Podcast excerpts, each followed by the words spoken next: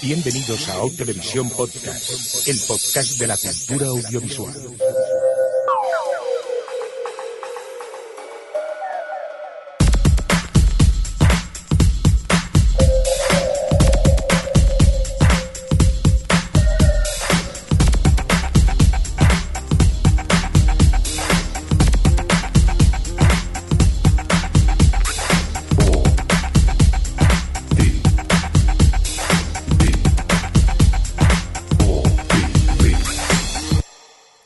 Televisión Podcast. O Televisión Podcast.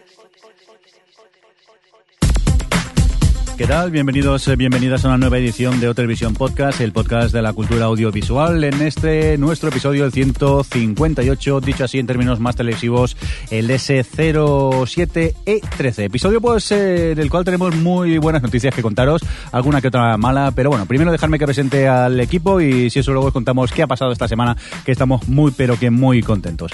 Ante todo, hoy estoy un poco aquí solico, me han dejado abandonado, estoy un poco fuera la lona aquí en el estudio porque todo el mundo está en casa de Adri, ¿no es así, Adri?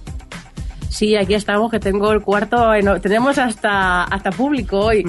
Ya veo, ya acabas de publicar una foto en Twitter y digo, pero ¿qué hace tanta gente en casa? Eh, hay que ver. No sé cómo tomármelo. En, en mi casa no, en mi cuarto, que es En peor. tu cuarto, que es peor. No sé cómo tomármelo, que habéis montado una fiesta y no me habéis avisado.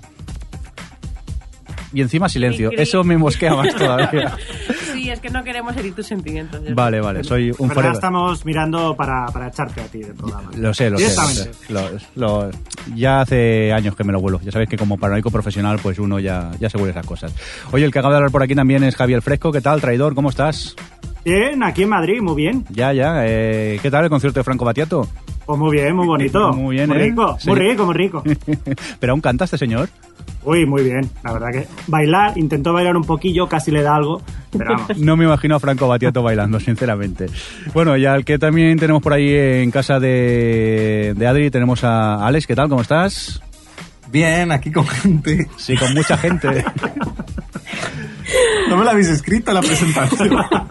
Pues no, hoy eh, hemos pasado de escribírtela, digo, a ver qué, tal reacciona el chaval, pero hay que seguir ensayando el tema este de las presentaciones. Venga, vamos a comentar qué es lo que pasó, que, que mira por dónde, eh, no sé si fue el lunes o el martes, nos dieron un premio, ¿no, Adri?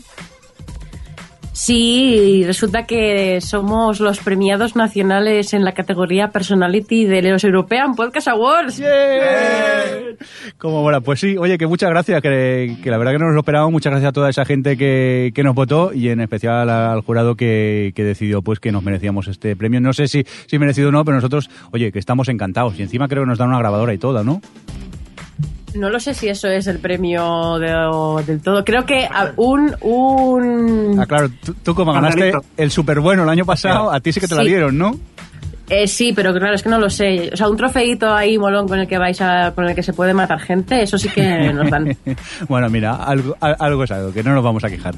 Oye, pues lo dicho, que estamos encantados y que muchas gracias por, por ese premio y por todas las muestras de, de apoyo que nos habéis dado estos días, tanto por Facebook como por Twitter, que no os hemos podido contestar a todos, pero que bueno, aprovechamos el podcast y os damos las gracias a todo el mundo.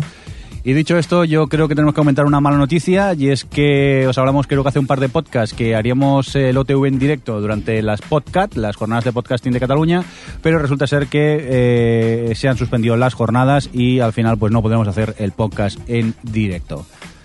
Así están las cosas, no sabemos mucha más información de momento, si sabemos algo más ya os comentaremos. Al- lo único que sabemos es que no hay podcast y que no ¿Qué, podemos qué hacer... vas a decir, Jordi? ¿Está aún más cancelado? Sí, que está totalmente cancelado. Uh, hoy, hoy temo, porque creo que me van a dejar hablar poco y encima se van a meter mucho conmigo, por lo que veo. Venga, va. Por cierto, dejadme que aprovecho y saludo también a la gente que nos está oyendo por el chat. Recordar que estamos emitiendo la grabación del podcast por streaming eh, a través de la frecuencia de Radio Podcastellano. Y aprovechamos y saludamos también a la gente de Radio Sardañola, pues que se incorporan estos días y a partir de ahora van a emitir también nuestro programa, nuestro podcast. Y de paso, pues también eh, mandamos un saludo a la gente de Ripollet Radio que también nos emiten el podcast cada 15 días. Y bueno, a todas esas emisoras que sabemos que nos pasan algunas, pero que tampoco nos lo cuentan mucho, nos enteramos un poco de rebote. Oye, que si tenéis el- eh, una radio y os apetece eh, emitir el programa, que nosotros encantados, ¿eh? Eso sí, si nos avisáis, pues siempre es de, de agradecer, que así nos enteramos un poco quién nos emite y esas cosillas. Dicho esto, pues ¿os parece si vamos ya por las noticias? No me respondáis, porque sé que no lo vais a hacer, ya es retórico esto. Venga, vamos por... Pero yo no os dejo hablar. O Televisión Podcast.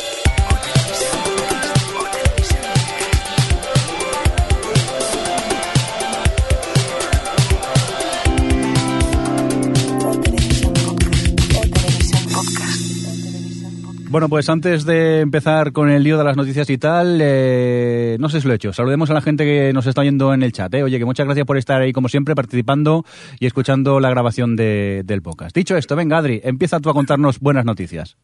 Bueno, pues voy a empezar en plan carrilla porque no quiero que hables ni una pizca y voy a contar que, no, no, en serio, tenemos una buenísima noticia, la mejor noticia que hemos dado en los últimos no sé cuántos años en el, en el podcast y es que tenemos película de Verónica Mars. Eh, resulta que, mm, que, bueno, Kristen Bell y Rob Thomas, que Rob Thomas es el creador guionista de la serie, eh, estaban ahí que se aburrían en casa, eh, estaban deseando hacer la película y no se les ocurrió otra cosa que hacer una campaña Kickstarter, que es una página en la que la gente pone proyectos para que se, fue, se financien por medio de crowdfunding. Hicieron un vídeo muy cachondo en el que participaron algunos de los de los protagonistas de la serie para pues para reclamar vamos para para llamar la atención a los fans y que eh, participaran en, en el crowdfunding este.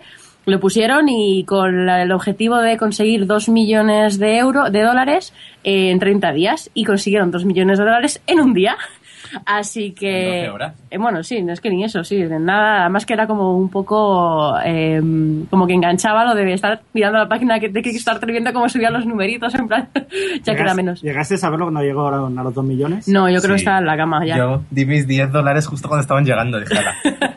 Sí, yo también he participado. Yo he puesto más. Yo he financiado más. No, que me hace gracia porque Alex y yo siempre que jugábamos al Euromillón decíamos, si nos toca, eh, financiamos la película de Verónica Mars. Pero mira, oye, la estamos financiando un poquito Como nos ha menos. tocado, pues, oye. pero, pero oye, es como que nos toca la lotería. Eh, Oye, qué bonito. pero que regalo no vais a tener, ¿no? Porque al menos mm, ah, originalmente solo era para gente de Estados Unidos que le mandaban esos detallitos que tiene Kickstarter.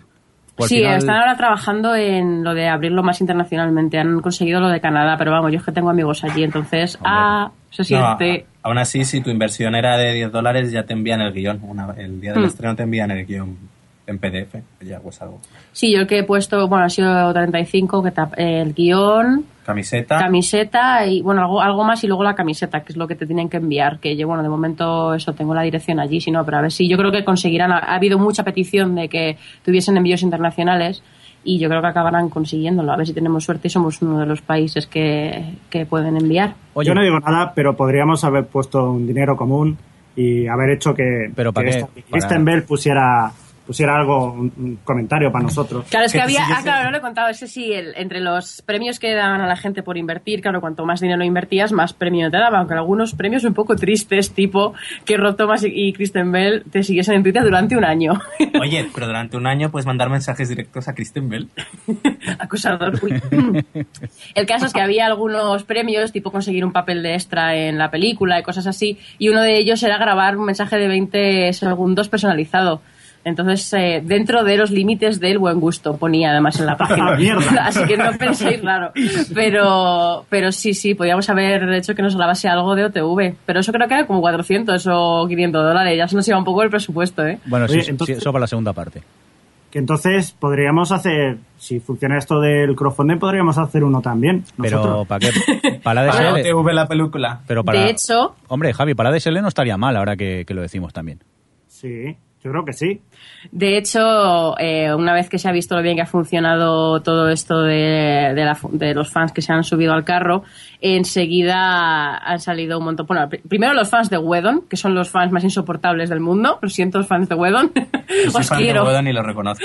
Eh, ya estaban. "Oh, Vamos a financiar una película de Firefly. Primero, Serenity. Segundo, eh, no. Ya ha salido Joss Whedon diciendo que no se subiesen a la parra, que, que no, no tenía en vistas hacer nada parecido con Firefly. Pero, por ejemplo, Brian Fuller, que es el creador y, y guionista de eh, Pushing Daisies y de em, Wonderfalls, sí que ha dicho Aníbal que... ahora, ¿no? ¿Eh? Y Aníbal ahora, sí, pero las sus dos series canceladas prematuramente son esas. Y, y no solo estaba interesado en hacer esto, sino que ha dicho Rod Thomas que ya le llamó por teléfono en plan, a ver, cuéntame cómo has hecho esto, porque está interesado en hacerlo para alguna de esas dos series. Y luego otros que han dicho son Ryan, con Terriers, que es como, mira, Terriers no es Verónica Mars, lo siento, son, pero no, esto no va a pasar. Hombre, Claro, pero si yo creo- vuela, Yo creo que depende un poco también del tipo de proyecto. Tiene que ser algo que tenga un fandom muy entregado. Claro. Y Terriers sería buena, pero no tiene ese tipo de fans. Y, y como lo de Mike Royce con Men of Certain Age, es como, a ver, no, no, esa, sí, ves, esa cara que has puesto tú es la cara que, que debe de poner todo el mundo en plan, que ¿para qué voy a financiar yo Oye, una pero- película de... Digo, di- digo yo, eh, después de tantos años, ¿es necesaria la película? Sí, ¿De Sí. qué? ¿De Verónica Mars? De- sí. Pues Sí. claro, necesitaba ver los dos últimos capítulos. Vale. Aparte, ah, aparte que no es como Wonderfalls o como alguna otra serie, es que Verónica Mars acaba abierta Sí, encima. vale, pero yo viendo el vídeo, esa que se reencuentran ellos en casa de ella y yo los veía a todos muy viejunos ya. ¿Pero qué dices? Pero si Que tiene sí. todo, no tiene, no tiene... A ver, viejunos, ¿cuántos años tienes? Pero a ver, Sí, ¿A cuánto ha pasado desde...? Han Han pasado pasado siete seis años. años. desde siete años, pues están súper viejunos comparado con cuando hacían la serie. Hombre, claro, pero eso Pues claro, harán un, harán un no sé cuántos años después, claro. Tú, tú imagínate Mira, que la- guionista- la película. ¿Eh? No, no, digo Imagínate la- que hicieran la película de, de Friends. Todo el mundo la espera. Claro. Y claro, ya todos han cambiado muchísimo, pero aún así. De hecho, es ahora, o sea, se, o se hace en 2014, que sería 10 años después de que se acabó, o ya no se va a hacer nunca, yo creo, porque ya sí que se van a hacer demasiado mayores, pero 10 años después, igual que Verónica Mars, van a ser 8 años después, probablemente salten a cuando han acabado ya la universidad y Rob estén ya... Thomas ha dicho eso, que va a hacer un... Va a ser un... La historia es que hacen la cena de 10 años de acabado el instituto en el que Verónica Mars tiene que volver a, al pueblo y ahí se reencontrará con todos los personajes. Mm. Y ese es un poco el punto de partida. Y luego grandeza, solo grandeza. De Verónica. Y bueno, terminar comentando que eso, que Warner Bros. eh, no estaba interesada en hacer la película porque no era viable económicamente, no, no querían poner ni un duro.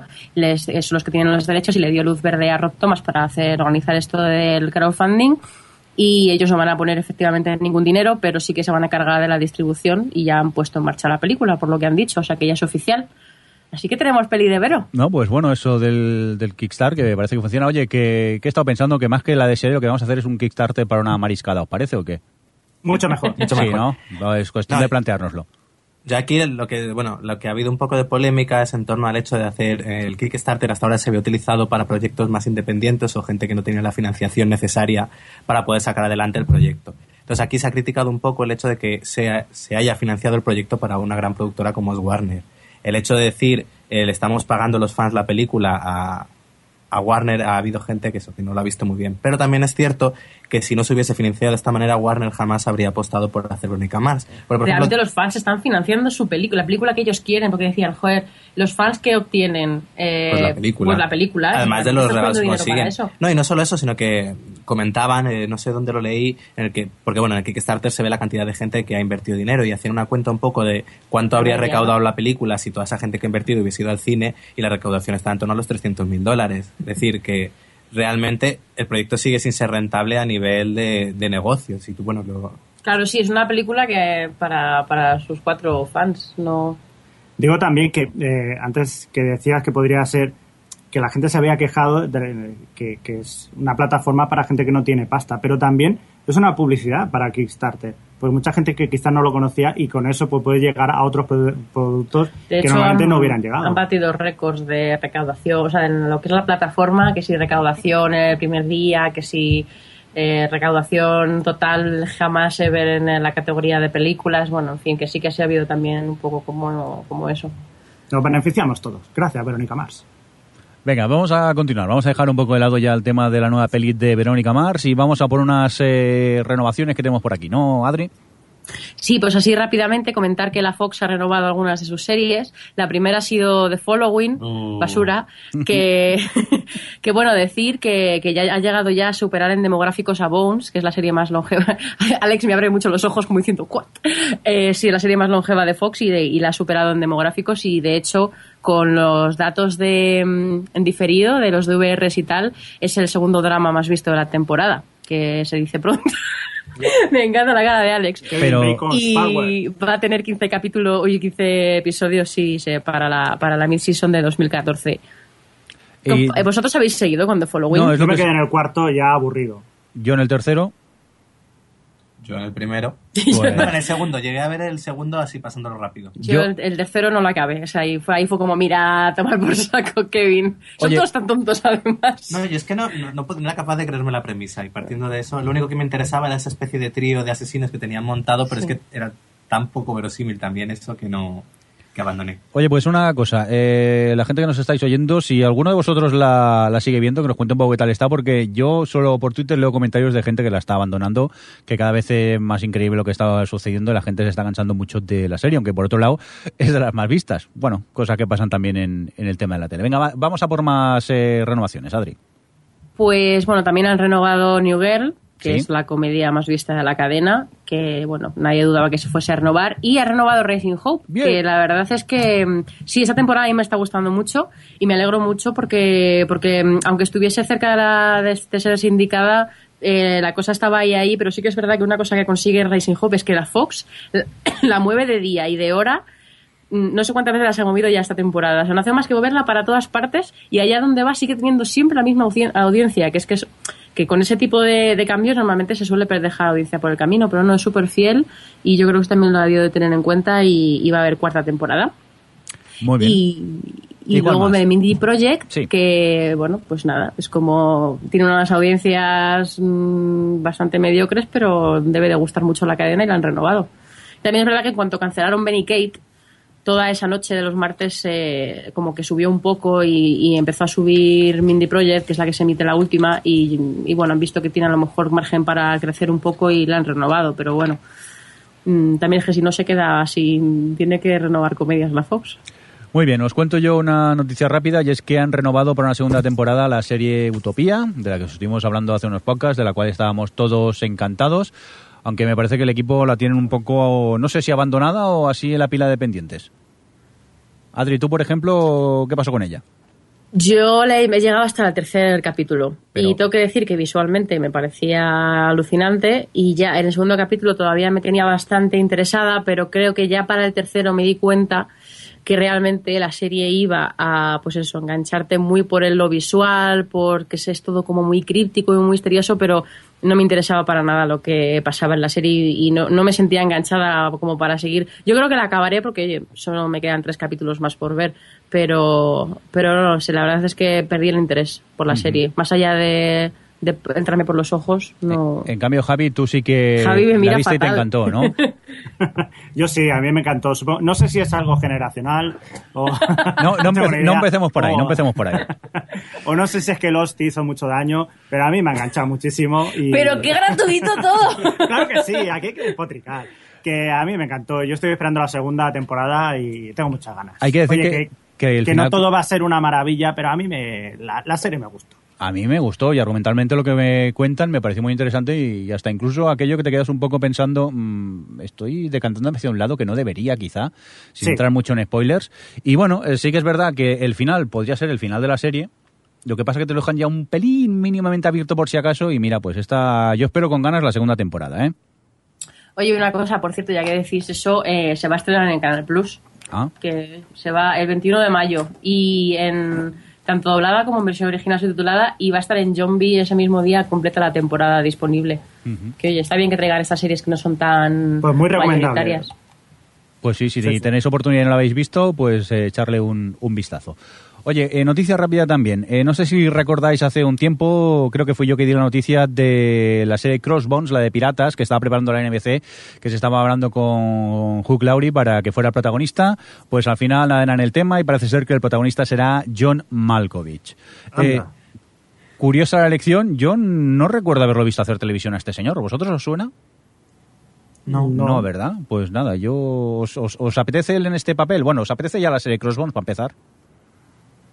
A mí es que me recuerda la, la de Piratas de Telecinco. y, Claro. y me echa un poco para atrás. A mí Pero también. bueno. También en ese aspecto sí que tienes toda la razón del mundo. Bueno, como veo que nos interesa mucho, vamos a continuar con más cositas, ¿no, Adri?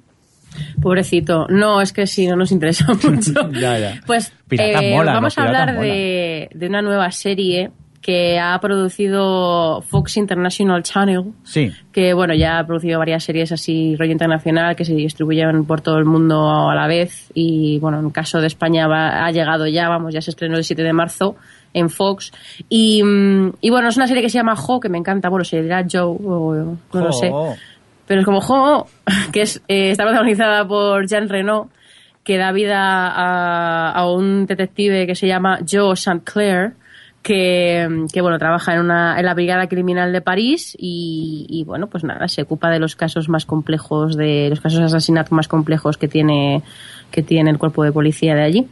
Y supuestamente, pues bueno, eh, parece ser que es una serie que aprovecha mucho los escenarios de París y que se, se aprovecha de los lugares icónicos de la ciudad.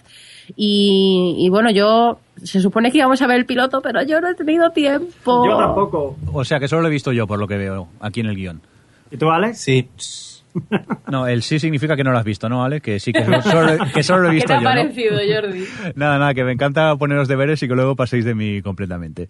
Bueno, eh, yo voy a decir que, bueno, la serie, sin dejar de ser un procedimental de policías de toda la vida, es más, con, con policía con pasado oscuro y turbio, vamos, clásico de toda la vida, a mí me entretuvo. Sí que es verdad que tengo la sensación que resuelven el, el, el caso a toda hostia. O, o sea, mm, eh, vemos a este testigo, nos da una pista, corriendo al otro, corriendo al otro, y nunca pillan pistas equivocadas, como quien dice, casi todo el rato van acertando, y boom, y al final se acaba el capítulo y dices, bueno, entretiene, pero tampoco es nada del otro mundo. Quizá el hecho de que sean actores eh, pues eh, desconocidos, por ejemplo, bueno, desconocidos no, entenderme, Jean Reno es súper conocido, pero que no es, son actores yankees, que si no en ese caso es un actor francés, y que también está rodada en París y los escenarios pues son distintos a lo que estamos acostumbrados a ver, tiene un pase, pero sinceramente para mí no deja de ser un mero procedimental de esos que has visto toda, toda la vida.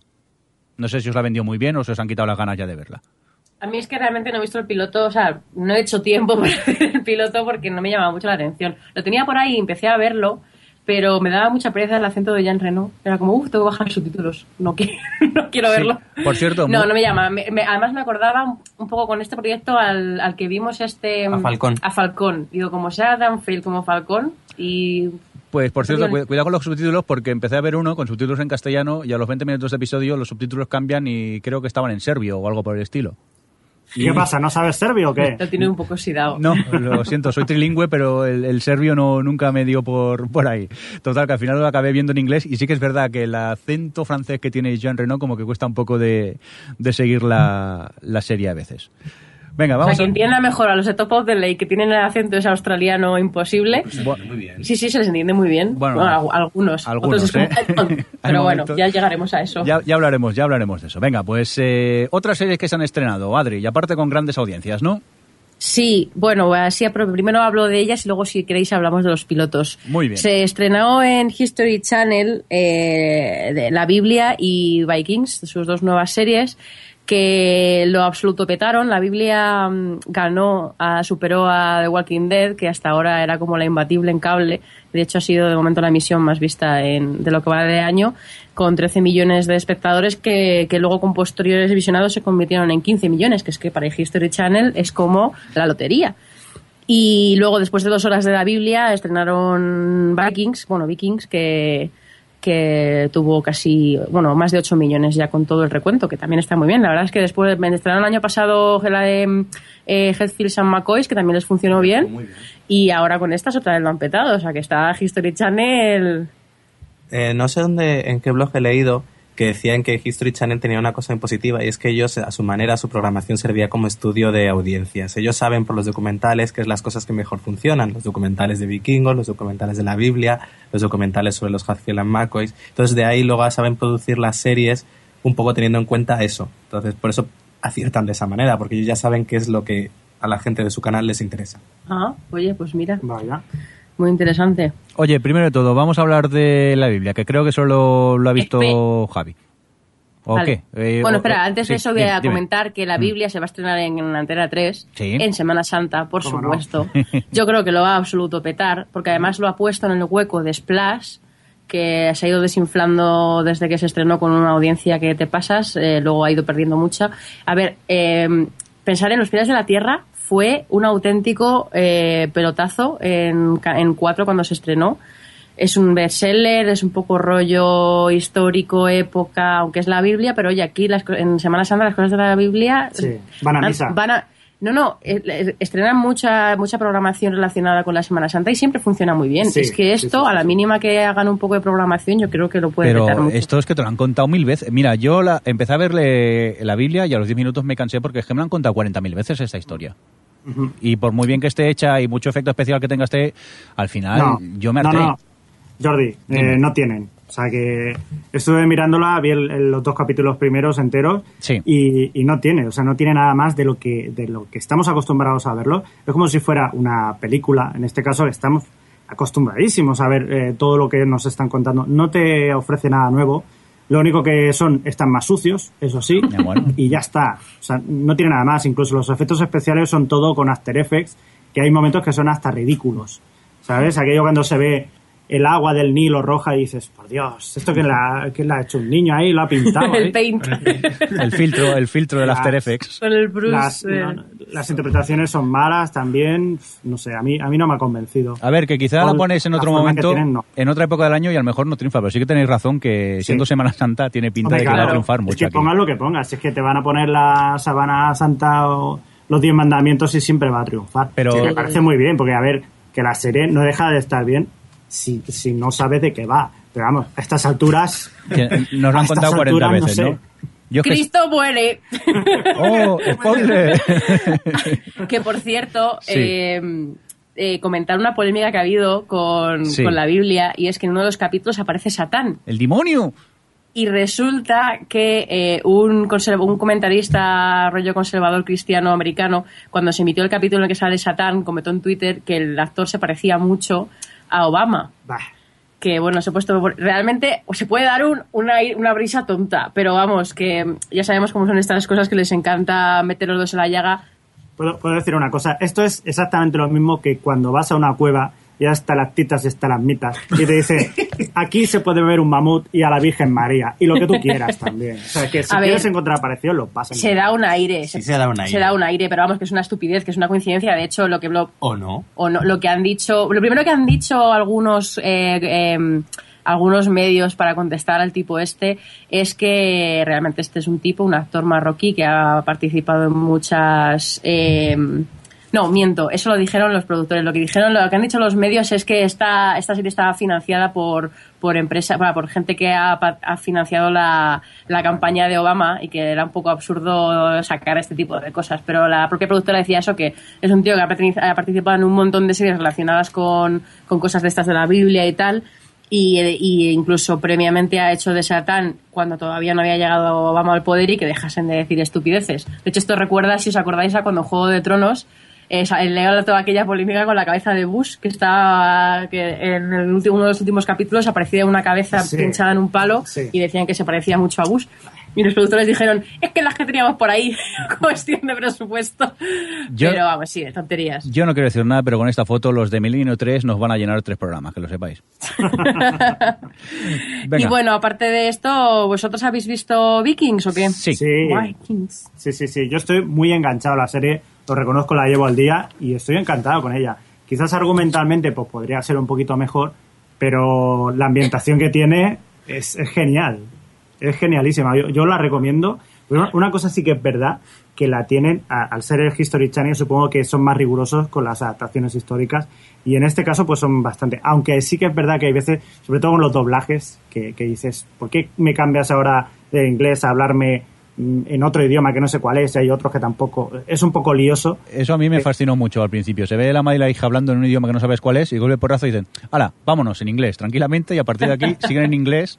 Y eso me, me chocó un poco. Y todo luego, Javi, se ve que hay capítulos que es peor, ¿no? Que hay gente que habla varios Sí. idiomas y de golpe acaban hablando todos inglés, pero se supone que están hablando un idioma distinto. Sí, o sea, eh, eh, digamos que están hablando entre ellos eh, en inglés, ¿no?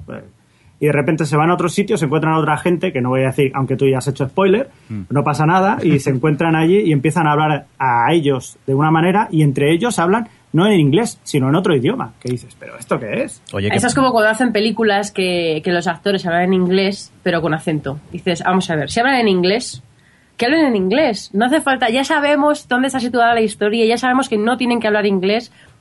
No, que, no, que hablen inglés directamente, no, no le va a restar credibilidad. De hecho, lo que este- comentáis vosotros, que, que el hecho de que hagan esos cambios españoles es cuando te saca, cuando Sí. te das cuenta de lo que está pasando, no cuando ya directamente hablen todos inglés, es que es normal, joder.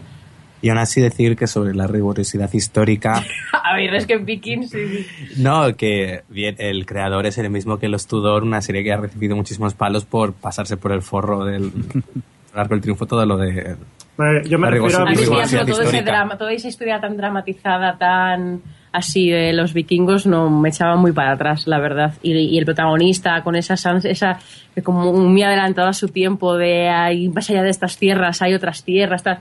no sé, que tenías que tragarte mucho, o sea, que históricamente no creo que sea su atractivo, como mucho que te llame la atención primero sus machos, sus paisajes y no sé, a mí no me, no me enganchó demasiado, no, no, no le vi demasiado interés, pero no me parece un, el piloto que es el que vino me parece un mal piloto, me parecía que es que, que tenía su cosa así, funciona, sí, sobre todo arranca bien, no sé. A mí me gustó el piloto, lo que me cuentan, me deja con ganas de seguir viendo a ver qué es lo que, lo que va a ocurrir. No, y luego pasan más cosas y se hace se pone también más interesante, ¿eh? Muy Pero bien. ya lo veréis. Yo, yo la sigo recomendando. Ahí lo que digáis. Muy- Una cosa, Sí. eh, es que comentaba Ostevi en el chat, me pregunta si he llamado la Biblia a la Biblia bestseller. Sí, Vamos sí, a sí. ver qué libro hay más bestseller de la Biblia. Que vale que es como a lo mejor es frivolizar eh, llamarle bestseller, pero a ver, es un libro y se vende mucho, bestseller. Hombre, es de los libros más vendidos de toda la historia de la humanidad. Probablemente o sea el más vendido de la historia, entonces más bestseller que ese no va a haber. El primer libro que se hizo Gutenberg, ¿qué fue? La Biblia. Dice Marvin Reyes que la Biblia es el avatar de los libros. Venga, vamos a continuar con más cositas. Un poco de cine, porque tuvisteis la oportunidad vosotros dos eh, de ir a la muestra, a la décima muestra Sci-Fi de Madrid, ¿no? Pues sí, eh, Sci-Fi organizó otro... Así es. Así es. Que os den. Oh. Eh, Sci-Fi organizó otro año más la muestra Sci-Fi y esta ya es, esta es la décima. Y bueno, pues pudimos ir. Lo que sucede aquí es que muchas de las películas que proyectan las, eh, las han proyectado antes en Sitges y gran parte ya las hemos visto. Sí, nos vamos a parar a hablar un poquito de las que no, no, no hemos visto, obviamente. Muy bien, cuéntanos. A ver, em, eh, hici- tuvimos la oportunidad de ver en preestreno, eh, bueno, un día antes, Oz, un mundo de fantasía. Con... A mí me gustó, la verdad. Era, la película es una especie de precuela del Mago de Oz, donde te cuenta un poco cómo llega, cómo Oz se convierte, no, cómo, sí, cómo Sí, se convierte en el mago, y cómo la bruja mala se convierte en bruja mala. Y bueno, eh, dirigida por Sam Raimi, yo he de decir que es, un- es una película para niños que sabe que lo es y, y por decirlo no se avergüenza de ello. Yo me lo pasé muy bien, me entretuve mucho. Creo que James Franco tiene el carisma como para sostener la película bien. Luego tiene sus momentos así un poco. No es como estas otras películas tipo Shrek que son para niños, pero a la vez está repleta de chistes para adultos. No, esta es una peli para niños y de vez en cuando tiene alguna mirada o algún momento de algún personaje que, si eres adulto, te lo puedes pillar, pero vamos, la peli es lo que es. Yo creo que, que ha tenido críticas que esperaban de ella otro tipo de película, que no era. Yo encantado. Eso sí, es de estas que utilizan el 3D rollo montaña rusa. Rollo que me tiran cosas a la cara, que no hay cosa que me dé más rabia que me tiren cosas Pero a la eso cara. es lo más divertido de 3D. ¿Qué dices? A ver, a mí esos, esos planos que, que, o sea, que te sacan una lanza, que te tiran agua a la cara, que te salen las hojas, como ya sé que está hecha en 3D, no hace falta que me hagas estas cosas. Pero bueno, yo estoy de acuerdo más o menos con Alex. A mí me, se me hizo un poquito más tediosilla a ratos, pero en general me parece entretenida, que tiene cosas cachondas y todos esos guiños que tiene al Mago de Oz me parece que están conseguidos. Así que bueno, yo creo que sabiendo lo que vas a ver, una película familiar que está, que está curiosa. La típica peli que si ves con 8 años sales encantado. Probablemente. Venga, y ahora vamos a hablar quizá de la mejor peli que habéis visto en la vida, ¿no? Sí, no, bueno, añadir que... Ah, perdón. Que yo voy con prisas hoy. No, ya veo que eso, que el Mago de Oz costó como 215 millones, era toda una apuesta de... de- Y se gastaron 100 en, se en gastaron esos 100 distribución y en promoción. distribución, pero que les ha funcionado. Parece ser que, bueno, llevan dos semanas y ya han recaudado 195, no, ¿cuánto han recaudado? Bueno, ya han recaudado bastante. Parece que va a re- recuperar. En cambio, Warner ha estrenado también otra de sus grandes apuestas, ya que El Cazador de Gigantes, y aquí va a ser una especie de John Carter de Marte. No va a ser tanto, pero porque no, se- porque no tiene tanto presupuesto, pero se han gastado también una burrada. 195. Ciento- claro, es que, es que John Carter fueron 250, que es como locura. ¿En qué momento? Pero, pero también se ha gastado, ¿eh? sí, también eh, les ha costado mucho la distribución de- y, y se ha hundido bastante, o sea que ha sido muy, muy fail. Y añadir, un- así como nota, el, el éxito que al final ha sido la película de Mamá, que costó 15 millones y ya lleva recaudados 118. Ahí está. Bien por ella. Y bueno, y ahora sí, ahora pasamos a posiblemente una de las peores películas que he visto en mi vida. Es verdad La que peor. Os, estaba, os estaba leyendo en el Twitter y estaba flipando con lo que veis hablando de esta película. Tan mala es. Es muy, o sea, es Se muy llama, mala. se llama Bon Boys, es una especie de película en teoría a lo Matanza de Texas o algo así, pero es uno de los mayores desastres cinematográficos que he tenido la oportunidad de ver. Sí, a ver, el caso es que Bomb Boys es como una especie de cosa. Es tipo la matanza de Texas que le acabas de decir tú, vale. Eh, es que como no te he oído bien con los cascos.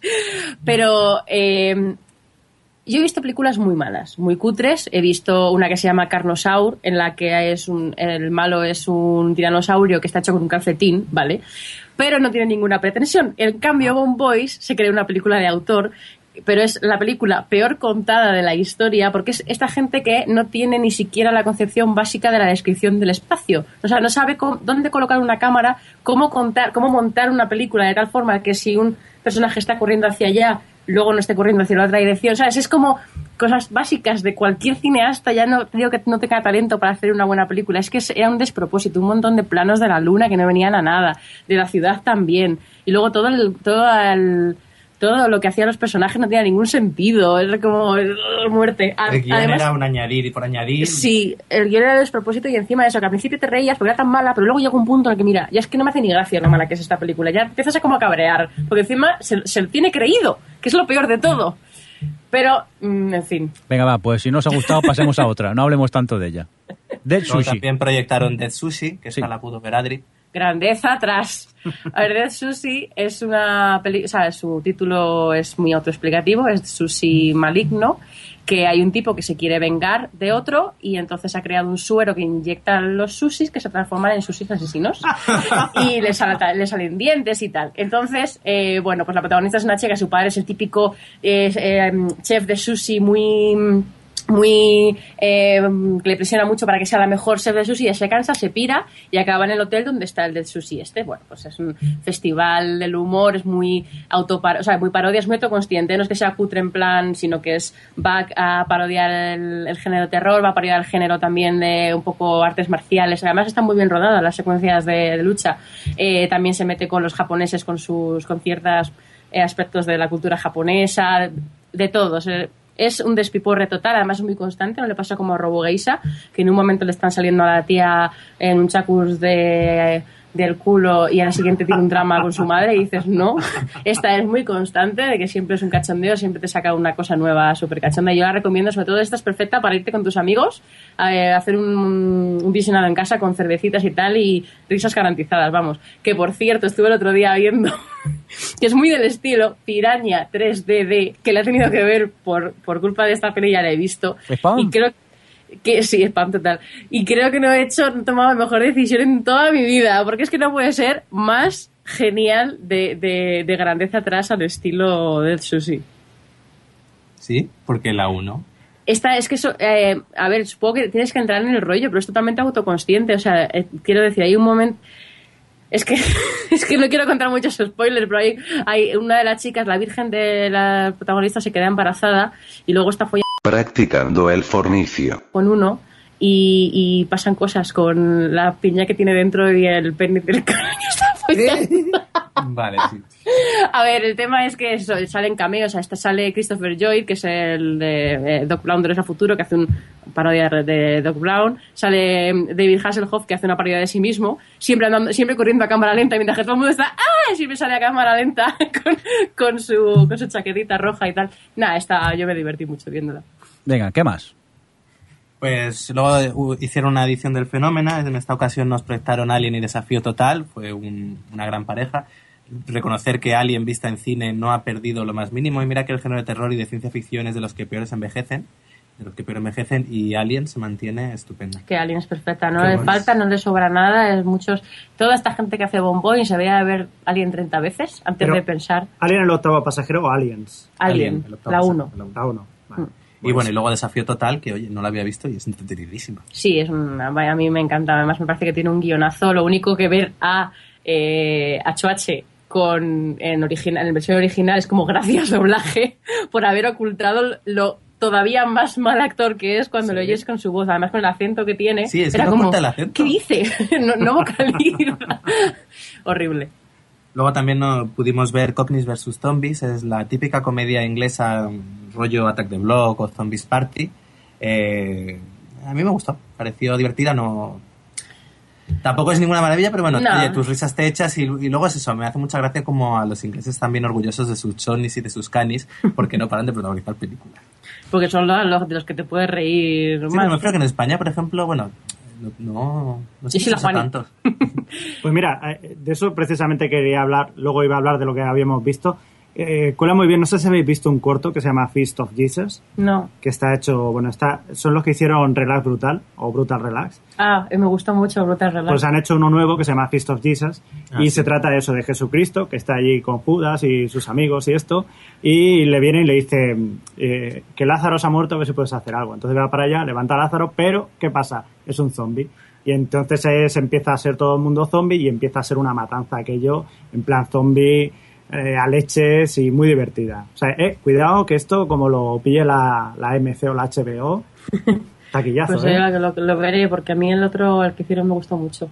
No, pero bueno, eso, la de Cognis versus Zombies, a ver, es para ver en la muestra está bien, porque te lo pasas bien y tal, pero es muy olvidable. Aparte, que ya se me hace, salvo toda la parte de los viejillos, que era más graciosa, y in- innovaron en algunos gags, todo recordaba mucho a Attack the Block, a- siempre los mismos chistes de reírse de sus chonis y de los chorras, que dos tontos que son. Pero bueno, Muy bien, pues hasta aquí este pequeño resumen de la muestra sci-fi que tuvisteis la oportunidad de asistir vosotros dos. Vamos a continuar con más cositas, ¿no, Javi? Sí, ahora me toca a mí. Tengo tres seguidas. Venga. Eh, la primera, Steven Spielberg. Steven Spielberg, que no se cansa de hacer cosas y le ha molado esto de la televisión y todo, pues ha dicho que ahora va a hacer una miniserie de Napoleón. Pero el guion, por cierto, ¿de quién es? Pues la verdad hay que decir que todo esto se lo inventó el señor Stanley Kubrick por allá por los años 60, que estaba fascinado con el personaje de, de Napoleón y quiso hacer una película. Eh, recopiló muchísima información, pero al final no se llegó a hacer. De hecho, llegó a contactar incluso con Audrey Hepburn Sí. para, para que hiciera papel de Josefina Napoleón. y de, Napo- de Napoleón y le dijo que no. Y dice, bueno, pues quizás algún día. Luego se lió a hacer otras películas y ya lo acabó dejando. Pero, oye, que, que Steven Spielberg, que lo ha visto y ha dicho, esto es un material buenísimo para poder hacer una miniserie. Así que se ha lanzado. Yo, después de lo de inteligencia artificial, es un chiste muy fácil, pero cuando lo leí, lo primero es como, ¿cómo meterá a los aliens en Napoleón? ¿Cómo se las apaña? Lo conseguirá. Y aplaudiremos todos. Venga, ¿qué, Oye, qué nadie más? Spielberg, solo yo. Venga, Javi, ¿qué más? Sí, no, ya está. De esta noticia ya la he acabado, ¿vale? ¿Y tu otra Esto noticia? ya la- Tengo más. Venga. Pues hablando así, antes estábamos hablando. HBO ha llegado a una conclusión que ha dicho, nos están pirateando todo. ¿Qué dices? Eh, Juego, Juego de Tronos es la serie más descargada de toda la, de todo la- el año, toda la historia, y no puede ser. En Estados Unidos. en Estados Unidos y ha dicho, no, esto vamos a hacer una cosa diferente, vamos a intentar que en todo el mundo, en 170 países, se llegue la emisión una semana después de, de haberse emitido aquí, porque si no, todo el mundo se lo va a descargar. A ver, el tema que le pasa a esto es que mm, eh, Juego de Tronos no se emite, no se pone ni en, no está en Netflix, no está en Hulu, no está en iTunes, está en HBO On Go. demand. Entonces, eh, para poder verlo tienes que tener una suscripción al cable y es una serie que ve mucha gente joven. Entonces, en Estados Unidos, que no hay mucha piratería de series en general, eh, se descarga mucho Juego de Tronos por eso, porque la gente no tiene cómo verlo. Y luego el tema de la internacional es eso, que ellos lo que han dicho es que no es que lo vayan a emitir eh, las series este- internacional, sino que van a dar la oportunidad a todos los países que lo emitan una semana después si quieren. Luego cada, cada país puede hacer lo que quiera. De hecho, bueno, en España se estrena una semana después, el 9 de No, abril. pero sí. Sí, Ya solo una semana. Pues, sí. Y, y eso, pero bueno, que en versión original subtitulado, claro. Pero está bien que piensen en ese tipo de... De todas formas, fue, creo que lo contamos aquí, ¿no? Lo de que fue el creador de Juego de Tronos que decía que la piratería beneficiaba a la... Sí. el creador no, Sí. uno de los directores de un capítulo. Sí, sí, sí, sí, es verdad. Que por cierto, eh, va a tener una. Está hablando de una precuela, ¿no? Para HBO. Sí, lo leí ayer que, que habían entrevistado a Martin, estaba porque tenía un contrato con HBO para desarrollar series, estaban desarrollando un par de históricas, una de ciencia ficción, y luego que estaban planteándose estos tres libros que hay, que son precuela de Juego de Tronos, bueno, de Canción de Hielo y Fuego, que él dice que tiene pensado para 10 más, es como, a ver, céntrate, Martín. Acábalo. Pero bueno, que, que sí, que se estaban planteando en que en una de las series, o sea, en vez de desarrollar una serie random, pues eh, hacer la precuela de, de Juego de Tronos, que sería 100 años antes Joder. de lo que está pasando ahora. Con, vale. Hombre, yo lo entendería porque, joder, con lo bien que les va Juego de Tronos, Si funciona la marca. Sí, sí, claro, si funciona, como llegará un punto además en que alcancen al, a, a Martin, tienes ahí ese- esa otra vía. A ver, es que va a pasar, Dios. como siga así. El Por otro día- cierto, sí. El otro día dijo que sí, que él sigue pensando que va a hacer siete libros, pero que bueno, que si luego resulta que necesita más, pues que era más. Anda, que también hay que decir que ha reconocido que, sí- que sí, que quizás debería escribir un poquito más rápido. A ver, es que si encima, es- o sea, escribiendo tan lento, que además es un tipo que, según dice él, no toma notas, o sea, que como se muera, estamos jodidos, y, y tal, que yo me acabo de terminar Tormenta de Espadas, 1400 páginas, que me quería morir. Deja de escribir libros tan largos. Pueden pasear menos, George. Eh, ¿Puedo decir una cosa antes de cambiar a esto? Que estaba leyendo aquí en el, en el chat Ostevi que ha dicho eh, respecto a la anterior noticia de, de Spielberg y, y Napoleón, ha dicho el emperador que emocionó a Spielberg. Eso tienes que decirlo en voz de tráiler. El emperador que emocionó a Spielberg. Chan, chan. Pues no te extrañe que acabemos viendo un tráiler de este estilo con, con el proyecto de Spielberg y Napoleón. Venga, Javi, cuéntanos, ¿qué más cosillas tienes? Pues el señor Danny Boyle, el director Danny Boyle, ya reconocido, multipremiado, oscarizado y todo lo demás, le, últimamente salieron muchos rumores en que podría, diciendo que podría ser el siguiente director de, de la saga Bond. Y él ha salido directamente diciendo que no, que lo niega completamente, que él no va a hacer Bond, que no es el tipo de película que le gusta. Y ya de paso ha aprovechado para decir que va a haber una secuela de Transpotting. ¿Transpotting o Transpotting? ¿Cómo se dice? ¿Eh? Trispotting. no sé. Pues eso. De Trispotting. Ahí, ahí lo ha dejado. ¿Necesaria? No, ¿para qué? A ver, a mí me gustó Además- la serie, digo la peli cuando la vi, pero para una segunda, una segunda parte, no sé, me, me he quedado un poco picuet. Sí, nada, son estas cosas. Además, yo creo que, es un, que son estas cosas que se sueltan en plan a ver cómo se recibe y luego ya veremos. Venga, pues vamos a seguir con más cosillas. Noticia que curiosamente eh, dos de vosotros habéis puesto en el guion, ¿qué es esto de Atlántida Film Fest? ¿Quién me lo cuenta? Pues lo cuento yo. Venga. Porque Adri lo ha añadido después, ¡Qué seguro. mentiroso! Lo he añadido después. Digo, antes que tú en el guion. Pues mira, además, como nos gusta mucho este tipo de cosas, este es eh, Atlantida Fest, es Film Fest, es un festival de cine online, organizado por Filmin, por la plataforma de Filmin, durará del 22 de marzo al 22 de abril y se proyectarán eh, unas 40, eh, 36 películas en dos secciones, la se- eh, una sección oficial a concurso y luego una selección de películas vistas ya en otros certámenes llamada, pues eso, la sección Atlantida. Eh, bueno, está interesante porque hay algunas películas que, bueno, que tienen muy buena pinta. Sí, bueno, lo bueno que tiene es que tiene como dos secciones. Primero está una sección oficial en la que hay mayormente cine latinoamericano y luego está la sección Atlas, que es la que han traído como películas que se han visto en otros festivales, en Toronto y en Berlín y Sundance y tal. Y, por ejemplo, está la nueva película de Michel Gondry, está la nueva película de Sarah Polly, que es el documental este sobre su familia, eh, está la nueva película de... Un momento, la Sara Poli, esto que es como las vacaciones de mi familia, pero que la verdad. No, es que me parece que su familia tiene un rollo muy político y como que esconde un secreto. Es que no lo sé porque no he leído muchos, pero ha gustado mucho fuera. O sea, es un, un documental que ha gustado un montón. No lo sé, no, como no, no sé mucho más, no te puedo decir. Pero vamos, sí, es sobre su familia. Es un poco egocéntrico todo, ¿no? Mis vacaciones. Las vacaciones de Sarah Poli. Eh, está la nueva peli de Kiarostami. Está también esta de la de Perfect Sense, esta que está Ewan McGregor y, y Eva Green, que yo tengo bastante curiosidad por ver. Luego, por ejemplo, que hayamos visto, eh, no sé si Está Compliance, que Está la recomendamos desde aquí. la recomienda Alex. Sí, sí, Eh. la recomienda Alex. Yo, de las que he visto, de las que vi en San Sebastián, recomiendo Después de Lucía, que está muy bien, que es una película sobre el bullying. Y no os recomiendo que veáis la de Carne de Perro, que es una de las peores películas también, que una de las películas más aburridas y, y vacías que he visto en mi vida, por mucho que desempeñen. Eh, pero bueno, yo creo que es interesante. Que por cierto, hay una especie de concurso para el público en el que eh, tienes, o se supone que bueno que si te compras el pase este de la- del festival, eh, puedes montar el festival en tu casa, hacer una foto de la gente, enviarla a, a Facebook y a Twitter y no sé qué, y puedes ganar tres, perdón, tres premios, en plan suscripciones a Filmin por tres meses y cosas así. Que bueno, pues si lo hacéis, que participéis. Añadir que está muy bien el, el precio del festival porque los Ah, son sí, 20 euros. son 20 euros todo el festival, 10 euros cinco películas. 10 euros 5 películas. Que vamos, para, te, te merece la pena cogerte todo. Yo lo voy a coger, porque la verdad es que hay películas que me apetece mucho ver. Pues yo quedaré con Adri para verlas. Oye, pues, pero me invitas a la cena. Felicitar a la gente de Filmin por esta iniciativa, que parece muy interesante. Mira, es una manera de que esas películas de festivales que el gran público a veces no puede ver, pues que sea más fácil poder acceder a, a ellas. A mí me pica mucho la, hecho- la curiosidad. De hecho, de las 36 pelis que ponen, eh, dos son estrenos mundiales y ocho son estrenos nacionales. O sea, son películas que no se han visto no se han- y no- probablemente no se puedan ver porque no se estrenen en los cines, que ya sabemos cómo son para distribuir las películas en España.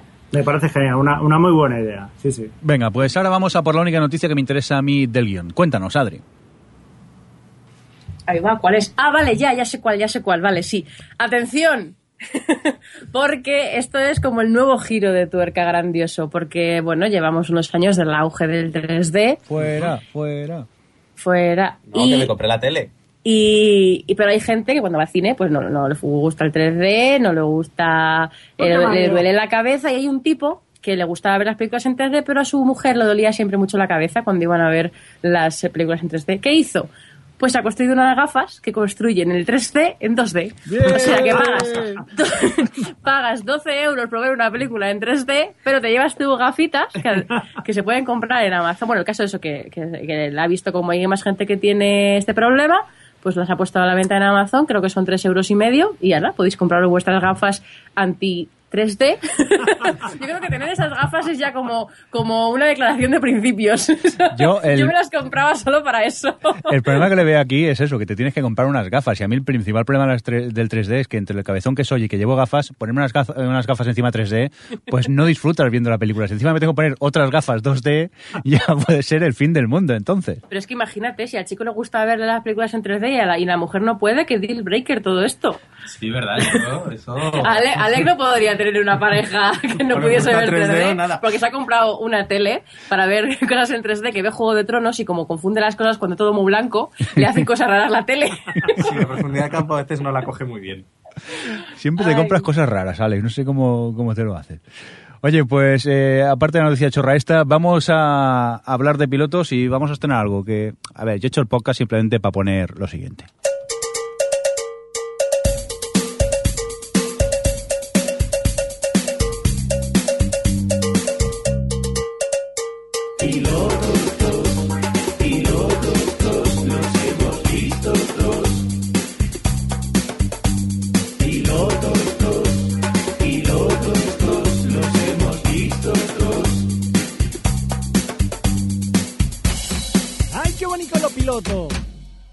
Muy rico, muy rico. Venga, pues vamos a hablar de pilotos, que en estas No, tres de semanas de, parón... pilotos, tos. De pilotos tos, que los hemos visto tos. Bueno, algunos no han hecho los deberes, pero bueno. Venga, vamos a hablar de estos gracia, pilotos eh, de mid-season que se han... ¿Qué dices, Alex? ¿De qué te estás quejando? No, no, que yo no Que, la que, que la explicando el chiste como, como los viejos, de lo de los pilotos tos. Venga, pues lo dicho, pilotos, venga, empezamos con Red Widow. Esta creo que solo hemos visto Adri y yo, ¿no? ¿Qué tal, Adri? ¿A ti qué te pareció? Yo la vi en verano, Sí, o sea wow. que la tengo un poco olvidada. Sí. Pero recuerdo que no me gustó nada, me pareció bastante coñazo. Sí. Y, y eso que no me, no me interesó en absoluto. Y, y recuerdo que toda esta mafia que la que se mete a la mujer, la que estaba todo como muy mal llevado, en fin, que la recuerdo que no. Yo, a mí, el piloto me aburrió mucho, es más, a medio capítulo tuiteé que me estaba aburriendo, que me quedaban todavía 20 minutos de capítulo, y va Juchu, la mala persona, y me dice que eh, me ha comentado Amitis Gemma, y de ella me fío bastante, que luego mejora.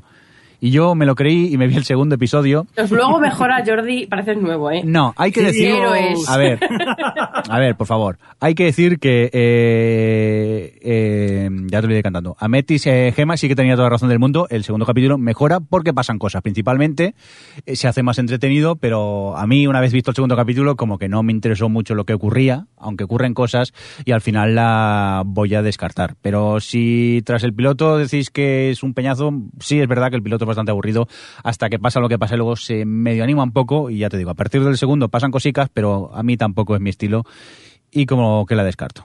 Y el resto, Y bueno- como eh, Alex, por ejemplo, se has caqueado ya hábilmente. ¿Por qué? Porque no, No. tenía audiencia, ¿no? No, iba a decir eso que tú y la audiencia de americana también ha pasado de seguir viéndola. Y esa ha sido tu excusa para no verla, ¿no? Directamente. Algo así. Venga, pues vamos a continuar con más pilotos TOS. Y en este, por cierto, que se me ha metido el estribillo en la cabeza y no puedo dejar de cantarlo. Y nos vamos a por In the Flesh. ¿Qué pasa con esta, Alex? ¿Tú qué la has visto? Esta de zombies. eh, bueno, no son zombies, ¿no? Son. ¿Cómo era? Dilo, por favor. A ver. Los del chat ya están mandando fotos de gatitos comparando al cast de Juego de Están haciendo Tronos. el casting de Juego de Tronos en gatitos, ¿vale? Así no se puede hablar de pilotos. Esto se parece a mi gato. Voy a prohibir las fotos en el chat, eh, que nos distrae muchísimo. Venga, cuéntanos esta de In the Flesh, eh, Bueno, Alex. In the Flesh, os hablamos de ellas en el programa pasado, que es sobre. Nos cuenta cómo los zombies, eh, a través de una medicación, pues, pueden volver a convertirse en personas. Y bueno, yo, el primer piloto, he de decir que me parece que tiene un concepto muy interesante, que las, las ideas que maneja están, son muy prometedoras, pero que me resultó tan frío que me daba igual todo. No me interesaban los personajes, bueno, el protagonista no me interesaba nada y por tanto.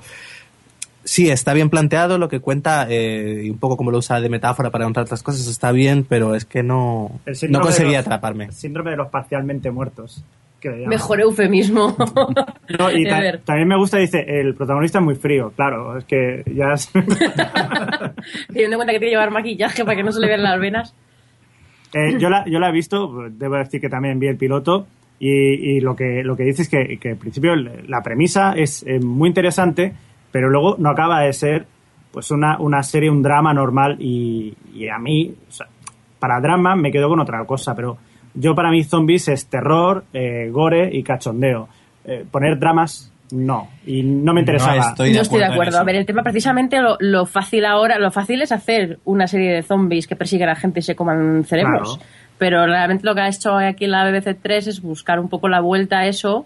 Y realmente, a ver, yo estoy de acuerdo con una cosa con Alex, y es que, que sí que, o sea, aprovechan esto de los zombies para un poco eh, hablar en metáforas de la monstruosidad del ser humano. Y y es un poco todo un poco manido de cómo él el, el zombie es el buenico un poquito emo Pero además se ha hecho, y se ha hecho otro miles de veces. Jordi, por Sí. ejemplo, el otro día lo hablaba. Y, ¿Verdad, Jordi? Que tú lo decías también. Que dije que digo muchas cosas, Javi. Bueno, dijo que, que efectivamente es una cosa que, que ha pasado muchísimas veces. Eh, cambia que en vez de zombies sean en la sociedad eh, surense del sur de Estados Unidos, eh, o por ejemplo con, con lo que pasaba, o, o yo qué sé, referencias a, a Frankenstein. Siempre pasan estas cosas. sí sí estoy de acuerdo. Por eso que es un tema o sea es un tipo de discurso que está ya muy o sea que está muy tocado que no no inventa nada. Pero a mí con todo que es bastante, eh, sí que es verdad que es bastante frío sobre todo que el piloto es como muy expositivo no que te cuenta un poco cómo está toda la situación que me extraña porque siendo una miniserie de tres capítulos que dediques todo un capítulo a exponer cosas pues quizá no era la mejor, pero yo creo que a partir de aquí, que sí que es verdad que a mí me pareció que estaba bien, que estaba bien rodado, que era interesante, pero no aportaba demasiado, pero yo creo que es a partir de ahora cuando puede ser más interesante. Eh, así que eso veré. Es que Estáis con el chat otra vez. Voy a prohibir, a partir de ahora voy a quitar que pongáis fotos en el chat porque puesto el mejor gif de la historia. sus distraéis. Venga. No, es lo que iba a decir, que yo creo que sí que voy a ver el segundo de In the Flesh, porque creo que ahí es cuando donde puede estar lo interesante. Ya si el segundo no me aporta nada, pues entonces no. Ya no, ves el tercero. no veré el tercero. Ya, Sí, Pavo, bueno, no, realmente. míratelo. Yo, yo voy a seguir, a mí me gustó. A ver, no deja. Para mí me parece que es una serie costumbrista inglés, inglesa. Eh, lo que pasa que ves zom- zo- zombies en chándal, tranquilamente, en su casa y haciendo el día a día. Y luego, bueno, el trasfondo, lo que te cuentan, esa. A mí, a mí me encanta el momento, eh, oye, querido psicólogo, es que me están pasando unas cosas y es que te- tengo sueños sobre comerme sesos de la gente. Eso es buena señal, estás preparado para liberarte. Es como, ¿qué? Por cierto, que en Facebook estuvimos preguntando qué os habían parecido los estrenos y, por ejemplo, eh, Albert Schaus nos comentaba en el caso de In the Flesh, dice, en mi caso solo he visto In the Flesh, pese a la premisa es interesante, el desarrollo del primer capítulo no me terminó de convencer, lento y con una historia y una moralina que he visto cientos de veces, en el encaje de un grupo distinto en una sociedad que no los acepta. Veremos si en las dos siguientes episodios consigue convencernos. Saludos. Pues nada, aquí teníamos la opinión también de Albert Schaus sobre el piloto de In the Flesh. Veremos Un saludo, Albert. un saludito, por cierto, Albert. Tenemos eh, más pilotos hemos visto, ¿no? Por ejemplo, ahora nos vamos a por eh, Bates Motel. de Lake. Ah, Dime, Adri, ¿qué decías? No, iba a decir que te voz de Lake. Bueno, voz del ex y seguimos el orden de la lista en después. Ahora vamos a por Bates Motel. Eh, a ver, que aquí creo que lo hemos visto todos, ¿no? Javi, ¿a ti qué te pareció? Pues yo la verdad que no esperaba mucho de ella y, y la verdad que sí que me ha gustado. Bueno, pero contar que es Bates Motel. Ah, sí, bueno, eh, no de- es la precuela se supone que es la precuela de Psicosis. Eh, está ambientado en el caso de, de- de Norman Bates, que es el protagonista, el que hacía Anthony Perkins, pero cuando tenía 17 años, que es justo cuando llega a la, y se hace cargo, su madre y él se hacen cargo del motel, le ponen el nombre de, de Bates Motel, y, y bueno, pues nada, el chaval que, que- que entra dentro de lo que es la, la vida en el pueblo, de todo lo que pasa alrededor, de la relación con la madre. Y claro, la- la- el único pero que tiene, que ahí está Alex, luego ya lo contará también, que es que está ambientada en la actualidad. Entonces, claro, no es como la película de psicosis de los años 60, sino que... No, y que tiene un estilismo muy eh, clásico, la- los muebles, la forma de vestir, un poco H&M, pero vamos, que es un, es un poco así, pero luego de repente sacan el, el iPhone, entonces, bueno, sí. No, más que un estilismo es que yo creo que... Y, Y bueno, las formas, las formas. todo lo que sucede dentro del hotel y bueno dentro del motel y de la casa parece que está ambientado en la época de la película de psicosis y luego todo lo que sucede fuera en la actualidad entonces hay un momento que llevas 10 minutos de piloto y tú piensas que estás en los años 50 y de repente un personaje saca un iPhone y te quedas como diciendo ¿qué ha pasado? y te das cuenta que no, que es que está en la actualidad a mí yo creo que es mi, mi principal queja con la serie era que eso me sacaba mucho estaba me, me resultaba muy chocante y bueno, y luego creo que, que la actriz que Vera Farmiga está haciendo como Norma está muy bien. Muy bien, muy bien. Que el chaval que hace de Norman también está bien. Y bueno, que la serie puede ofrecer cosillas interesantes. Por ahora el piloto me parece maravilloso, pero bueno. Yo, yo debo decir también que eh, yo le tenía un poco de manía a Freddy Highmore, que era el típico... Es que a mí los niños actores prodigios... ¿Es el de estos- Charlie?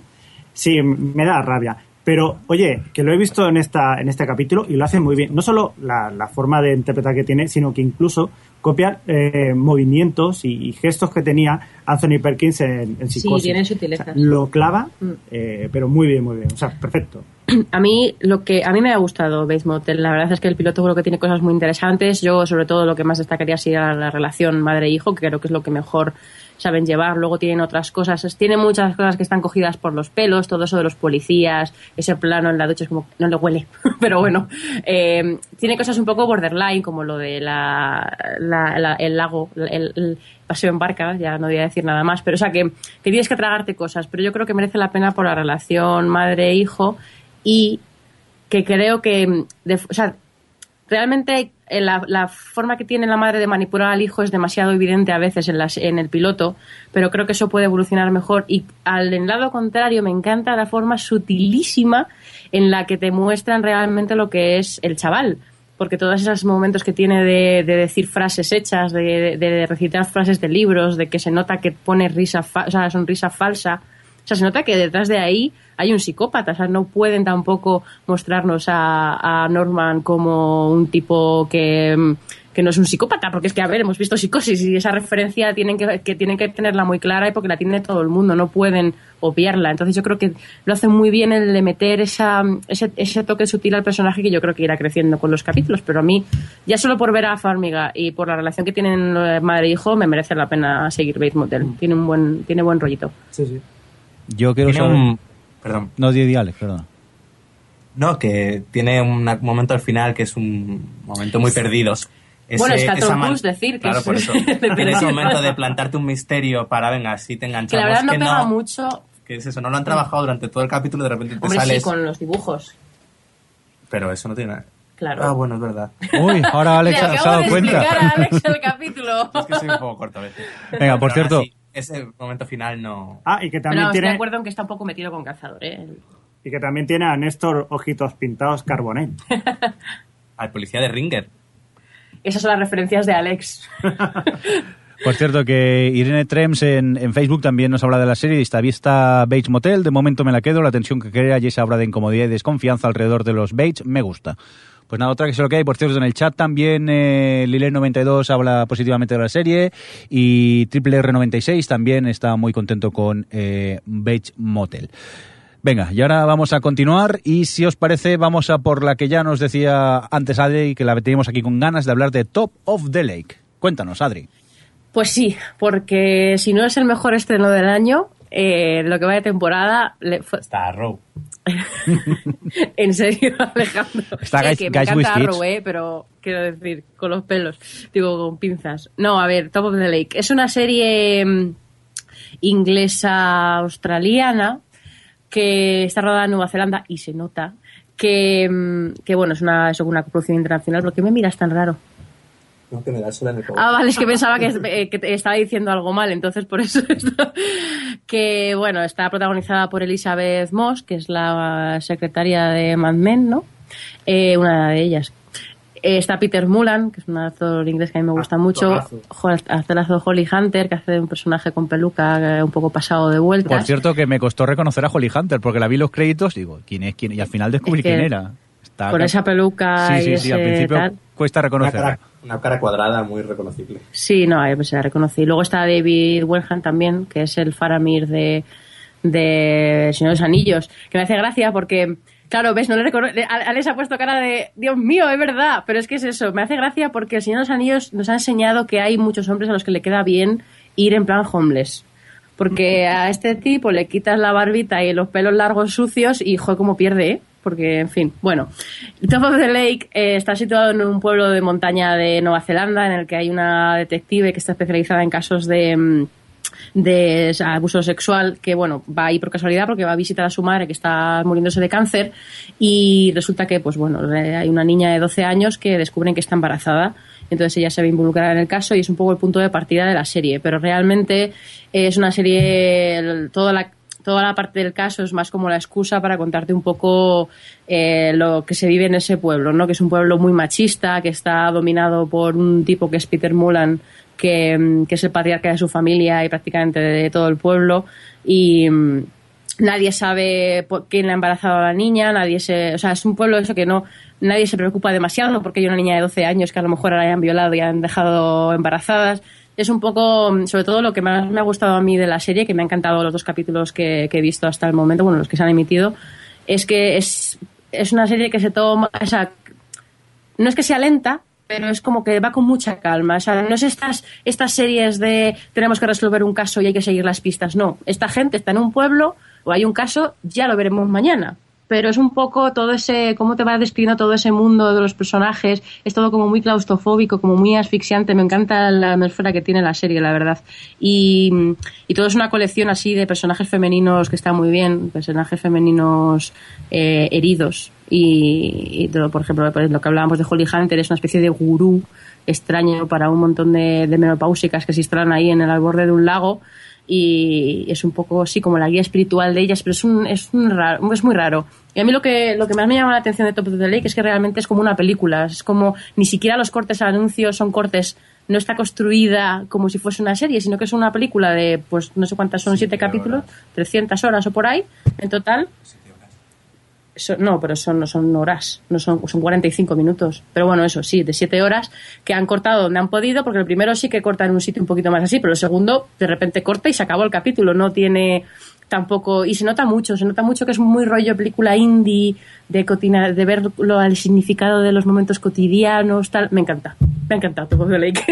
Estoy encantada. Añadir también que Top of the Lake recuerda un poco a las series nórdicas que se han puesto ahora tan de moda, como Forbidden o Bron Broen, un poco en ese ambiente tan frío y en, la, y en, y en el propio personaje protagonista, esta, la típica detective que llega al pueblo del que había crecido y del que no ha vuelto.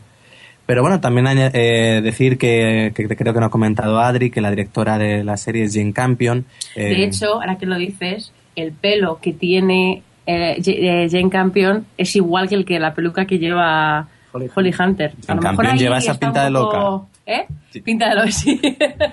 Pues eso, que, que es Jane Campion, que directora del piano y que se puede reconocer un poco los temas que son parecidos también sobre el feminismo y las mujeres. Añadir que he leído en el blog de Crítico en Serie que decía que el personaje de Elizabeth Moss iba a ser interpretado en principio por Anna Paquin. ¡No! Solo que al final por problemas de agenda no pudo ser, pero no, me est- habría estado bien por eso de que habría sido un reencuentro con todo el casting principal Pero, del piano. pero no. ¿Qué, qué tenido No de malo contra Anna Paquin? No que tiene un en- Oscar. No la veo en ese papel. Ya, no la veo en ese papel. Oye, nunca se sabe. Eh, la recordamos como Suki. No, añadir que yo también me he encantado con la serie, me ha gustado mucho el, cómo está presentada, eh, la atmósfera que consigue, que es bastante hipnótica, eh, con ganas de verla. Yo estoy como tú, ¿eh? Yo es que a los pocos minutos eh, quedas como hipnotizado por eso, por la atmósfera, por lo que te cuentan, que va todo fluyendo tranquilamente, pero necesitas saber qué es lo que está pasando. Poco a poco te lo- tampoco te desvelan mucho en el primer episodio, simplemente te presentan un poco cuál es la situación, pero me gustó tal y como está rodado también. eh, es eso, te deja, te, fascina esos paisajes, ese, ese ambiente rural que hay. Yo ya os digo, mm, eh, me encantó, a los pocos segundos enganchado y tengo muchas ganas de ver el, el segundo episodio que ya tengo preparado, a ver si esta noche directamente puedo y, y le doy un vistazo. Tú, Javi, creo que esta no la viste por falta de tiempo. Sí, Sí, que no la viste por falta de tiempo, ¿no? ¿Es el sí? sí, que no la vi. Vale, muy bien. Pues nada, Aña- un- no, añadir una cosa que parece Sí. que ahora cualquier canal hace una serie. Sí, porque este de qué canal es? No es cualquier El canal, es Sundance. BBC. No, pero Sundance es el que lo está emitiendo en Bueno, y Estados eso- Unidos. Pero no es, no es una serie de BBC, es una No, es una, coproducción es de una ambas. coproducción internacional. Sí, no, pero se han puesto de moda. Pero prefiero, eh, igual que ahora la de Bates Motel, con el canal a este. No hay dinero, hay que tienen que juntarse nadie es para. Oye, mejor para nosotros, más series que ver, que nos sobra el tiempo, que vemos pocas. Ah, claro. Venga, Sobre vamos. todo para OTV. Sí, sí, sí, que así tenemos cosas de las que hablar. Venga, vamos un poco a por nuestras...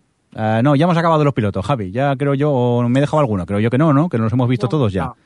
Venga, pues vamos a hablar de lo que nos han dicho por Twitter, Facebook y esos sitios.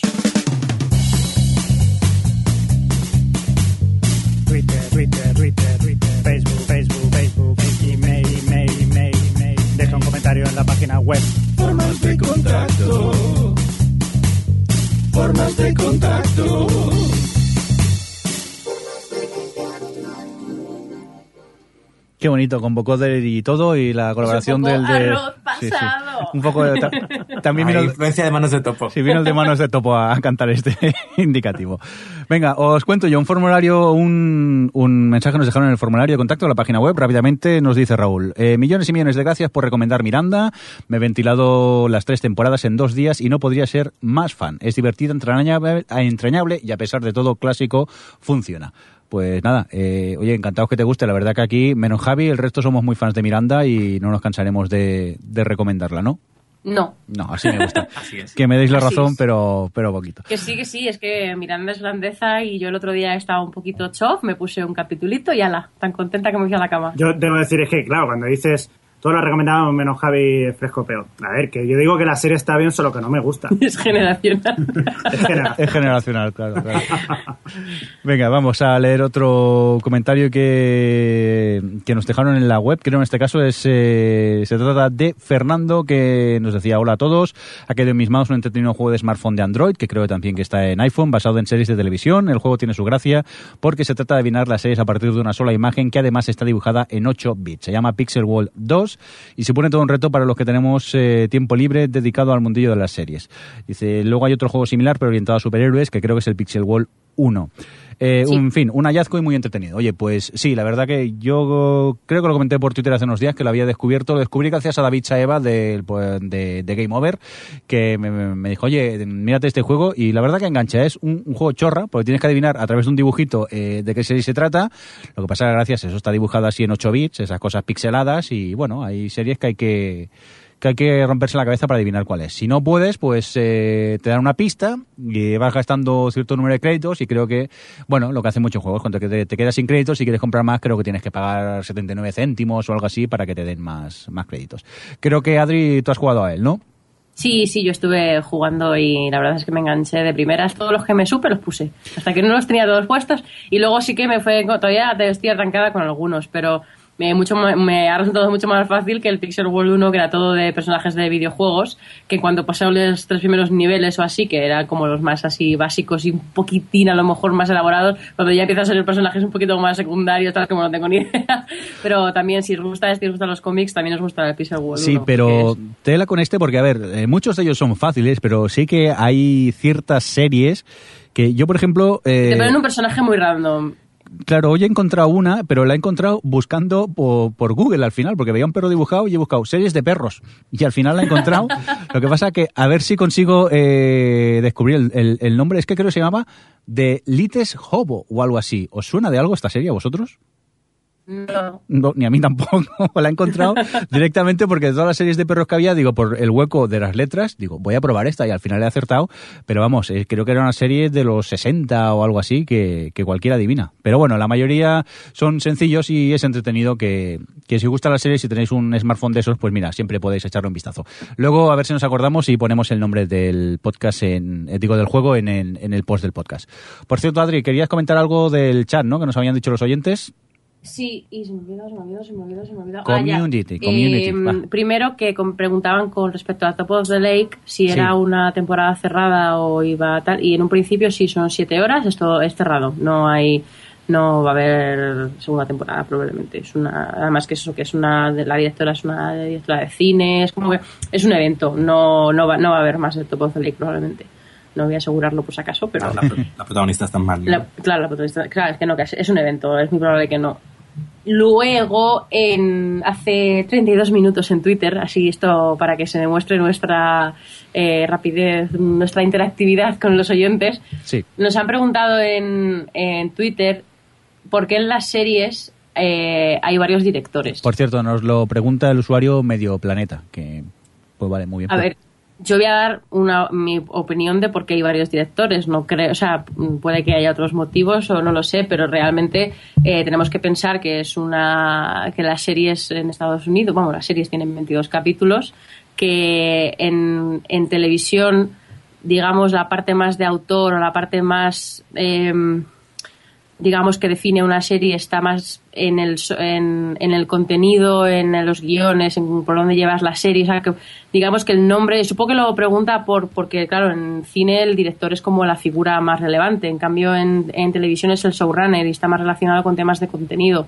Luego normalmente lo que se suele hacer es definir unos unos unos estilos un como unos parámetros para el rodaje de los capítulos y, y cuando son series que tienen 24 capítulos, que es un poco más, que hay que rodar los capítulos como churros, tampoco puedes estar en plan autor a rodar solo dos páginas por día, porque las series se rodan en una semana y media o así, los capítulos, pues no puedes andarte con autores, tienes que tener a directores que sean rápidos, que y normalmente los directores se especializan en saber dirigir más dramas, saber dirigir más comedia, sobre todo si es multicámara y es un poco pues eso, van a directores que te vayan a resolver rápido y eficiente y bien un capítulo y, y ya está. Entonces no es eso, que en televisión la figura del director no es tan relevante, aunque luego hay directores de televisión reconocidos, Jack Bender es uno, por ejemplo, o sea, que gente que, con renombre que, que rueda los primeros capítulos como para marcar ese estilo, pero luego ya digamos que es como más eh, de inercia eh, rodar una serie. Luego hay, por ejemplo, tengo que fijarme porque ya que has mencionado antes a Arrow Alex, Arrow es una serie que está muy bien dirigida. Hay pocas series de acción actualmente en, en televisión que rueden tan bien la acción como Arrow, pero es por eso, porque tampoco se presta, demasiada atención a, a la dirección. Entonces, cuando hay una que, que destaca, pues se nota, como es el caso de Arrow. Aparte que digo yo que, claro, eh, rodar 24 episodios, Claro. dirigir 24 episodios debe ser humanamente imposible, ¿no? Casi. Pero vamos, normalmente se tienen tres o cuatro ¿eh? directores. Y... Sí, no, hay, por ejemplo, HBO suele montar mucho con uno, con Dick Van Dyke, que es con el que Van dirigido... Van- sí, eh, que es el que ha dirigido capítulos en Boardwalk Empire, Mm. Game of Thrones. Y ellos, otro que también era muy conocido es el Rodrigo García, el, Sí, el que sí, luego ah, se ha pasado al cine con las películas cine. estas de cosas Sí, que es con solo mirarlo tal, también... Sí, Pero- no, eso que, que el- es una figura que no es tan relevante en televisión, pero por eso más por los tiempos. Ah, es que el calendario de producción a la que te toque dirigir Claro. un episodio empiezas a preproducirlo cuando se está rodando el anterior. Entonces no Claro, creo que puedas tener- llevar dos. Sí, sí. Y. Muy bien. Y luego lo que nos preguntaban sobre Community en el chat, ¿no, Adri? Ah, bueno, sí, eso creo que nos preguntaba si habíamos visto la nueva temporada de Community que nos estaba apareciendo. Yo eh, estoy casi al día, me falta el de esta semana, pero yo era de esas que decía, pero que no, que no se va a notar tanto el cambio. Eh, la verdad es que no me está gustando nada la temporada porque eh, saben lo que tienen que parodiar, lo que tienen que referenciar, pero no lo hacen bien. O sea, no. Community nunca ha sido una serie de reírse a carcajadas porque no iba por ese palo, pero, pero no la, for- la forma que tenían de hacer las cosas es una especie de una, un tipo de comedia muy particular que no están consiguiendo para nada en los capítulos y de los cuatro que he visto, el único que me ha hecho un poquito más gracia ha sido el último, que el último que he visto que, que mm, estaba un poco mejor porque, bueno, por lo menos tenía su gracia. Pero, por ejemplo, hay un capítulo que es como eh, parodiando Cadena Perpetua, un poco esa como la base del episodio, y es un auténtico despropósito, no tiene gracia por ningún lado, no sé, yo mm, me, me ha- la verdad es que he quedado bastante asombrada con la caída de calidad de Community, eh, de cómo, cómo en este caso la, la salida del showrunner ha influido tanto en una serie. Ya está Alex mirando como diciendo, "Mm, ya, venga, dilo, dilo, me lo estás deseando. No, iba a decir que ya le sucedía antes el hecho de tener conceptos interesantes mal llevados. Y la tercera temporada tendrá capítulos salvables, pero tenía dos horribles. La tercera temporada, eh, va a ver, el Community es altibajo, tiene altibajos, pero tiene capítulos que están son brillantes y capítulos que están bien. Se No, movía en son ese rango, horribles. se movía en ese rango.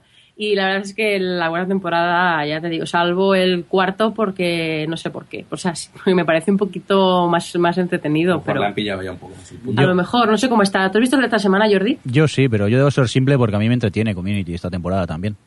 Lo veo y bueno, pues me lo paso bien viéndolo. Y es lo que has dicho tú. Si- Nunca ha sido una serie de reírse a carcajadas, pero lo que me cuentan pues me entretiene y, y lo voy viendo. Y tampoco, yo no sé diferenciar si está ese o está el otro eh, haciendo los guiones, simplemente. No, pero es que, se- pero no, de verdad no has notado que cogen el mismo tipo de referencias, el mismo tipo de esquemas en hacer en, para los episodios, pero luego eh, es, no tiene ningún acercamiento, o sea, no, no está desarrollado de forma original, es no, que yo no es en, las tem- divertido, no en es... las temporadas anteriores tampoco, yo no veía tanta grandeza en, en algunos capítulos que la gente decía, oh, qué obra maestra. Yo lo veía y me entretenía y ya está. Community así, a mí siempre ha sido una serie que me ha entretenido y ya está, y no he ido más allá. Y entonces Pues es que es que hasta los capítulos simples me entretenían y ya tenía suficiente. Yo no, no buscaba nada más. Y ahora con este cambio, pues yo no me he enterado, sinceramente. No sé, yo la verdad es que nunca me, no me he aburrido con un capítulo de Community y... y, eh, tiene, ¿eh? y con esta temporada sí. Bueno, sí. pues ahora mientras Adri le pega una paliza a Alex, me temo, empieza a correr Alex, vamos a despedirnos, si os parece. Y porque veo sangre ya directamente. Oye, eh, nada, eh, Javier Fresco, ¿Qué? que vuelve, que te echo de menos, que si no, no sé... con-. Es que no sé con quién jugar al triviado mientras estos dos van hablando, que ahora me tenéis aquí abandonado. Venga, pásatelo muy bien, que volvemos eh, en 15 días, ¿eh? que ya recuperamos el ritmo habitual de, de emisión del podcast. Adri, Muy bien. mm, nada, pues muchas gracias como siempre también para ti, Adri. Gracias a Dios. Venga, y Alex, simplemente de adiós. Venga, adiós. Adiós. Muy bien, venga, lo ha hecho bien el chavalote. Y también recibir un cordial saludo de quien nos habló con vosotros, el señor Mindo. Que vaya muy bien, hasta luego. Hasta luego. O Televisión Podcast, el podcast de la cultura audiovisual.